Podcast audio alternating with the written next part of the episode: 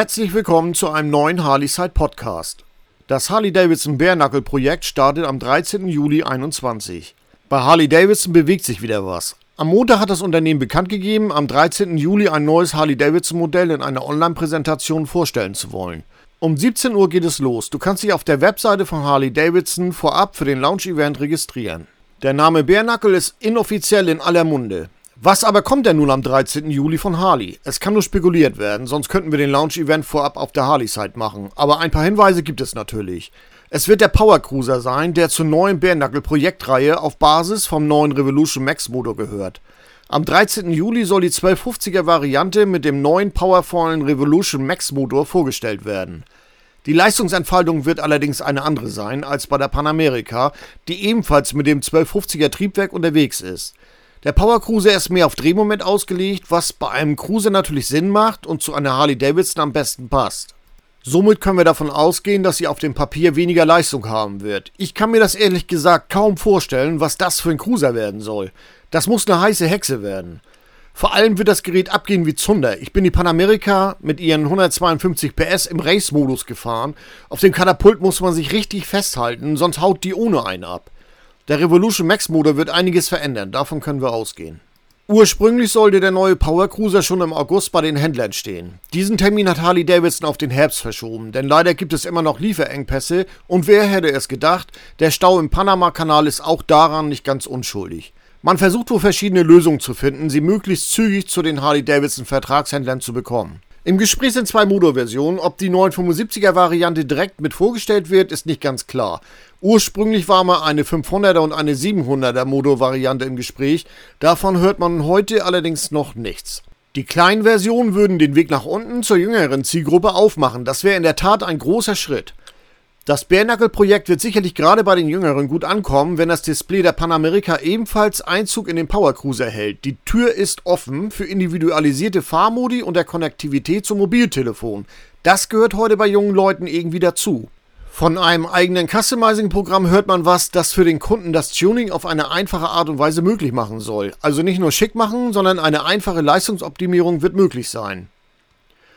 Auf dem Beitragsfoto ist ja eigentlich schon eine Menge von dem Prototyp zu erkennen. Deshalb würde ich mir vorstellen können, dass der Cruiser noch ein paar coole Features haben wird, die man nicht direkt sehen kann. Technisch wird er ähnlich wie die Panamerika ausgerüstet sein. Diverse Sicherheitsfeature und die Fahrmodis werden erwartet. Denn es ist wirklich interessant, wie cool man seinen eigenen Mode konfigurieren kann. Das wird besonders Technikaffine ansprechen. Kommt eine Bare Motor Closes Collection? Harley Davidson hat nach dem Rewire-Programm nun das Hardwire-Programm am Laufen. Das Traditionsunternehmen will sich komplett neu aufstellen. Harley Davidson ist nicht nur ein Motorradhersteller, sondern vertritt ebenfalls einen Lifestyle-Faktor. Deshalb wäre es nicht verwunderlich, wenn zu dem neuen Harley Davidson Bare Projekt eine passende Motorcloses Collection mit angeboten wird. Jochen Zeitz hat diesen Aspekt bereits erkannt und wird diese Möglichkeiten entsprechend forcieren. Bare ist eine neue Modellreihe. Bare ist der Begriff für eine neue Modellreihe von Harley Davidson, zu der wir den angekündigten Power Cruiser zählen können. Die Preisrange wird irgendwo unter 15.000 Euro vermutet.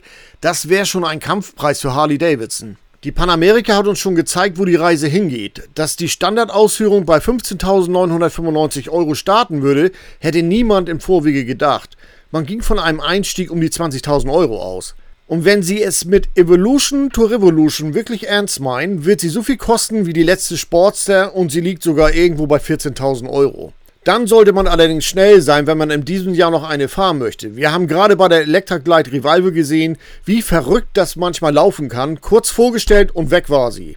Ob das Bärnackel-Projekt die Sportster ersetzen soll, das sagt uns erst der richtige Modellname vom neuen Power Cruiser, den Harley Davidson uns am 13. Juli vorstellen will. From Evolution to Revolution, das sagt uns ja schon einiges voraus. Trotzdem kann man sich bei Harley Davidson nie wirklich sicher sein. Livewire One. Was so ganz am Rande bekannt geworden ist, dass Harley Davidson oder besser gesagt Livewire im Juli ebenfalls ein neues Elektromotorrad vorstellen will. Sie wird Livewire One heißen und mit einem 75 kW Elektromotor ausgestattet sein.